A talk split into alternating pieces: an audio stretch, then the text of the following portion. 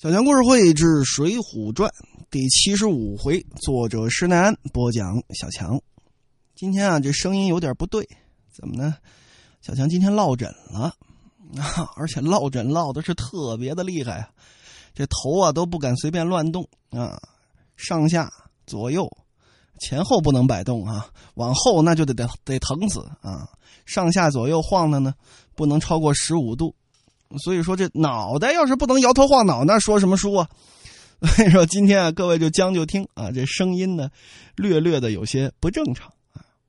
书接前文吧，说这《水浒传》，上回书说到梁山众好汉打这团练使黄安，杀了个瓦谢冰消，把这黄安也捉住了。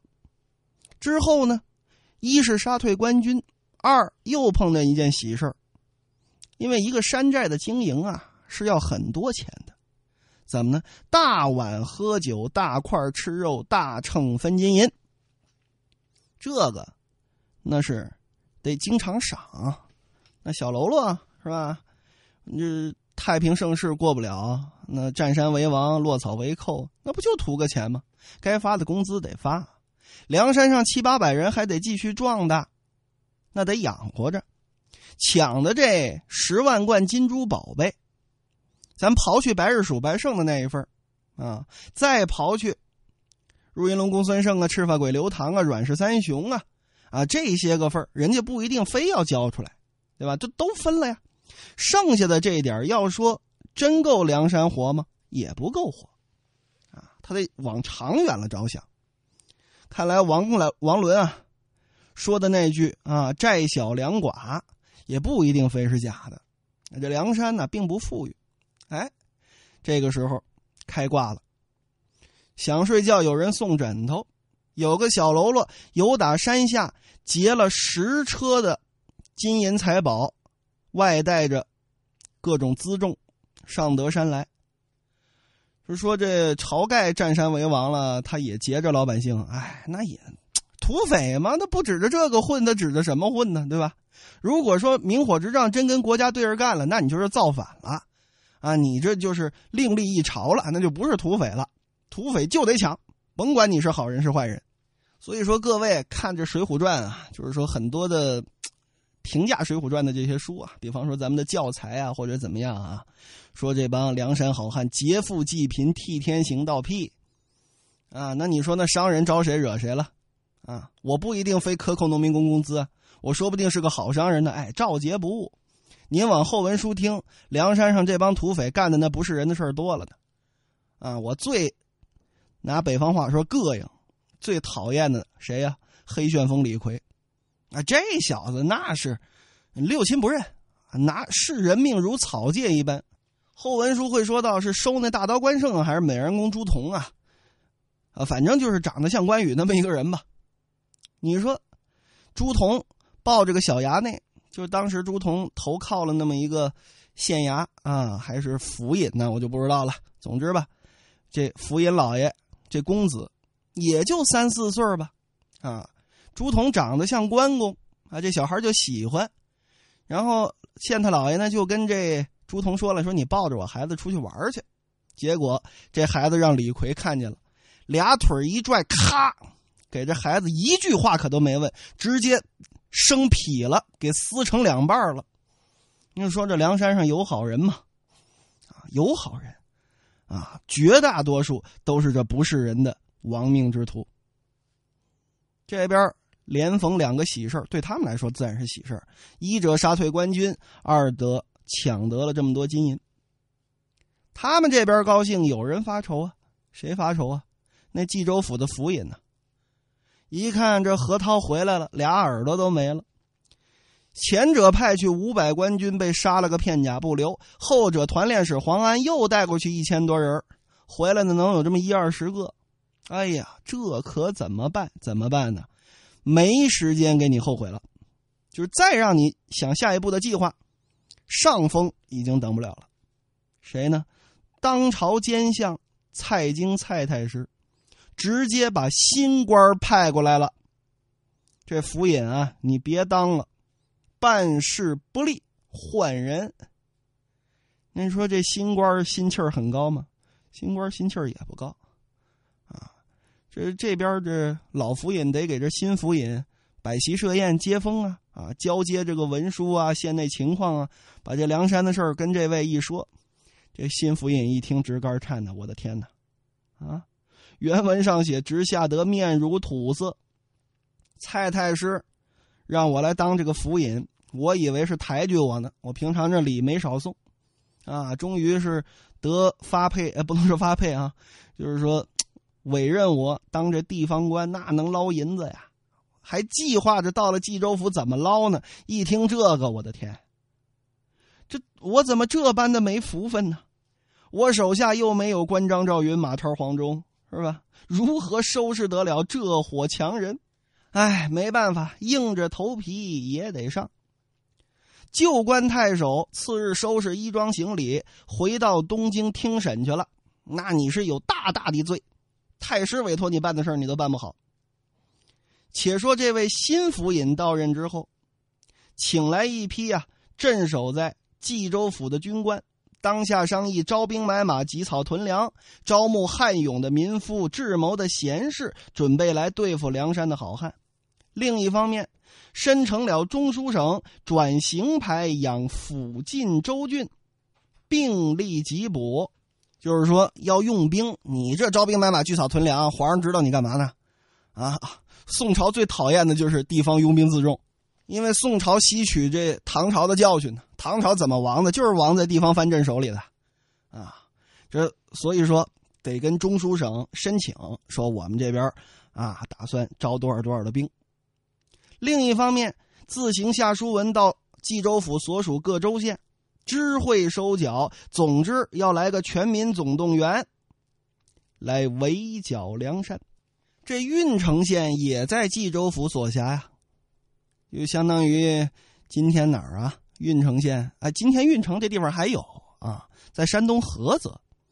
前者啊，小强学着山东口的时候，有听众跟我吐槽说，怎么听出来青岛味儿来了？啊，黄渤啊，拍子，白里路。问我说，这这话音不对啊！我这是一个省这方言啊，实在太多。原来我还真会会说这个菏泽话。因为怎么呢？菏泽这个地方又扯远了。菏泽这个地方吧，三省交汇。如果我没记错的话呀，这菏泽这城市是跟这个江苏啊、河南、安徽这三个省接壤啊。它在山东的这个西南边所以说你说一鸡鸣三省嘛，他说的话哪儿的口音都带一点，还不好学。那他不光是山东味儿啊，他的话里边我估计啊，我听起来百分之四十啊。河南口，啊，恁干啥？啊，然后百分之五十呢？哎，是这山东味儿，啊，你问咋干席吗？啊，剩下百分之十可能掺着点苏北味儿，哎，掺着点安徽味儿。行了，不扯菏泽了，啊，咱说回来，这冀州府全民总动员要围剿梁山，公文自然发到了郓城县。宋江接过这公文一看，哎呀！好啊，晁盖啊，你等众人怎么做下这等大事？这是犯了弥天大罪，劫了生辰纲，杀了工人伤了何官察，又宰了这么多官军人马，还把这团练之黄安活捉上山，如此之罪，这可是灭九族的勾当。虽说是被人逼迫，是非得已，但是于法度上却饶不得。倘有疏失，如之奈何呢？其实啊，这什么叫逼不得已啊？啊，逼不得已，你别劫那生辰纲去啊，是吧？当然了，就是宋江够意思啊。还是那句话，及时雨的宋江比胡宝义的宋江啊要强得多。自家心中纳闷吩咐把这榜文贴出去之后，叫来一个人，谁呢？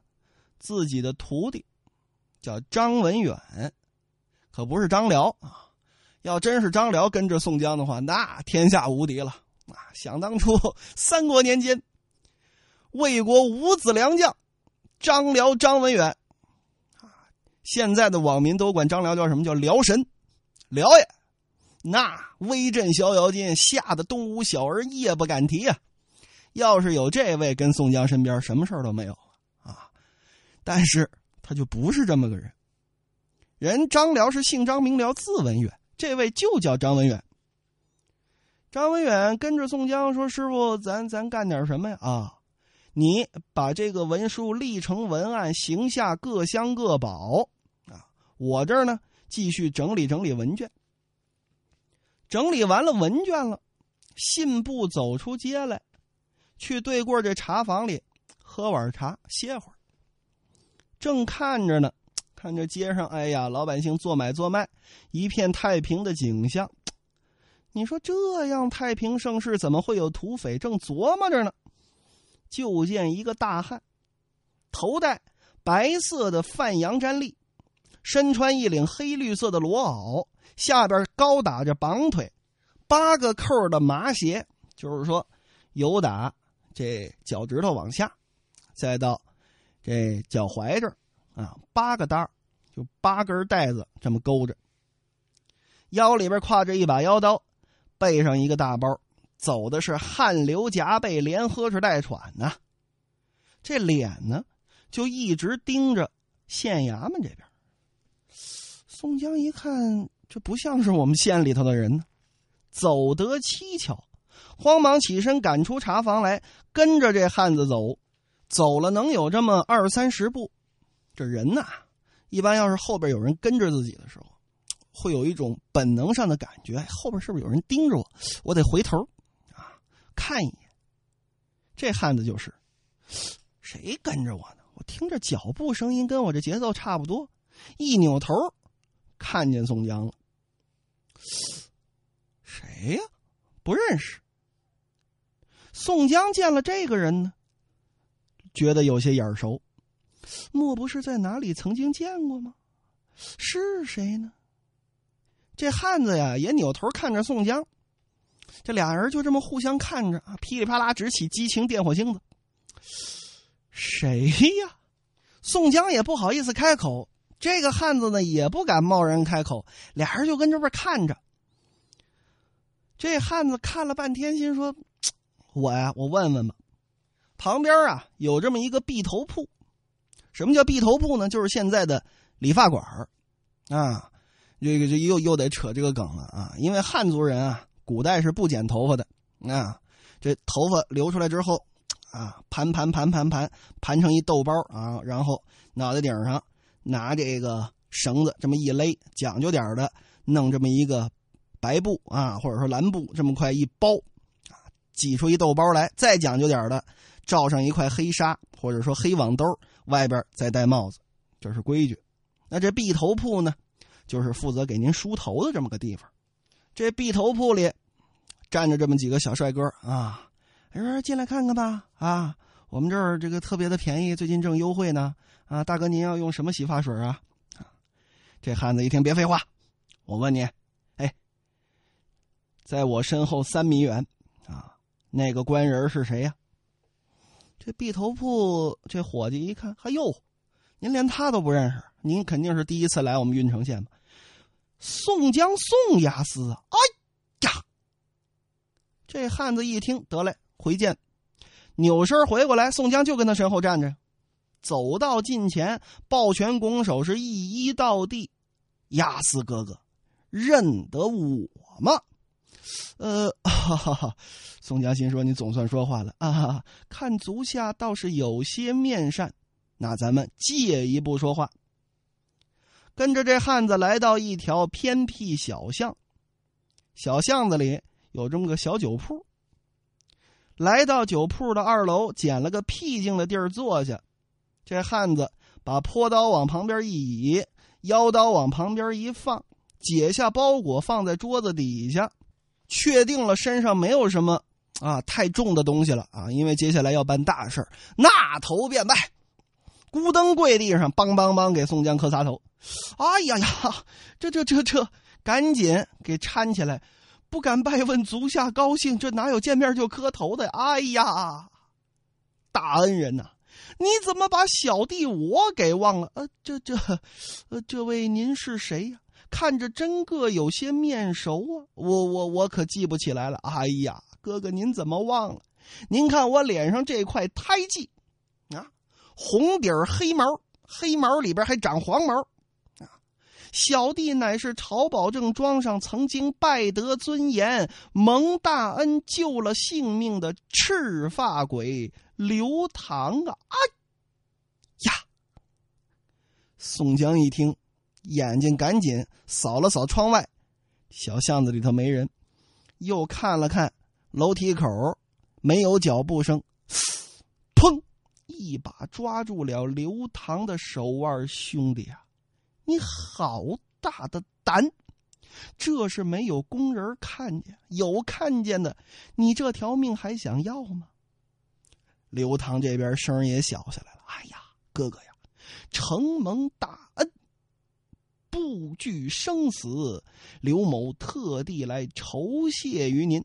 唉，酬谢不酬谢好说。来来来，先坐下，先坐下。呃，曹保正跟兄弟们最近过得怎么样啊？谁让你来的呀？哦，还能是谁？肯定是我梁山上大头领晁盖哥哥呀！再三拜上大恩人您，德蒙功名哥哥你，我们才得全了性命，如何不报呢？现如今呢。梁山之上，朝哥哥做了大头领，吴学究做了军师，公孙道爷统掌兵权，林冲林教头一力维持，火并了王伦。山寨里原有杜迁、宋万、朱贵和俺兄弟七个，现如今一共是一十一位头领。现如今山寨里聚着七八百人，粮食不计其数，只想着兄长您的大恩无可报答，特使刘唐我。带着书信一封，还有黄金一百两，相谢于押司，并朱雷二教头。这一百两不全是给宋江的，还有美人公朱仝跟插翅虎雷横，因为没这二位要带着的没关系的人，那真踹门就进去啊，把晁盖什么都捉出来了。刘唐说着，把这包裹一解，拿出书信来递与宋江看了看，拽起自己前襟摸出了招文袋，打开这贴身的搭包，取出几个蒜条筋，往这桌上这么一放。宋江看了看这封书信，嗯，书信折好，往怀里这么一塞。就拿了一根金子，啊，也塞到自己这包里了，放在招文袋内，把这衣襟这么一撂，贤弟啊，剩下这金子你都包好了。哎，顾明哥哥，你这是何意？哎，你听我说，你们七个弟兄初到山寨，我知道正是缺钱的时候。呃，说句夸大点的话。宋江家里呢，啊，日子还得过，这银子啊，这这金子呀，啊，呃，算是我的，算是朱雷二教头的，啊，先存在你这山寨里，等到宋江缺钱的时候，我再叫我兄弟铁扇子宋青来取，不是宋江我见外，啊，于情于理，我拿这一条。美髯公朱仝插翅虎雷横，啊，也不缺钱，你知道吗？但是这二位啊都好赌，这钱给了他们也得不了好，三天两天全都给赌出去了。你把这话啊带给朝天王，而且你记住了，今夜月色必然明朗，趁着月夜之光，赶紧回梁山。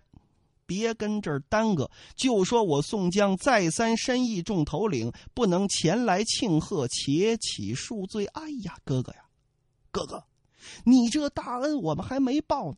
头领派我送这些人情来给您，全表这孝顺之心啊。这这这这，哎呀，现如今你说这保证哥哥当了大头领啊，二哥是无用无军师。非比旧日，我怎么这这是违令啊？我怎么敢回去？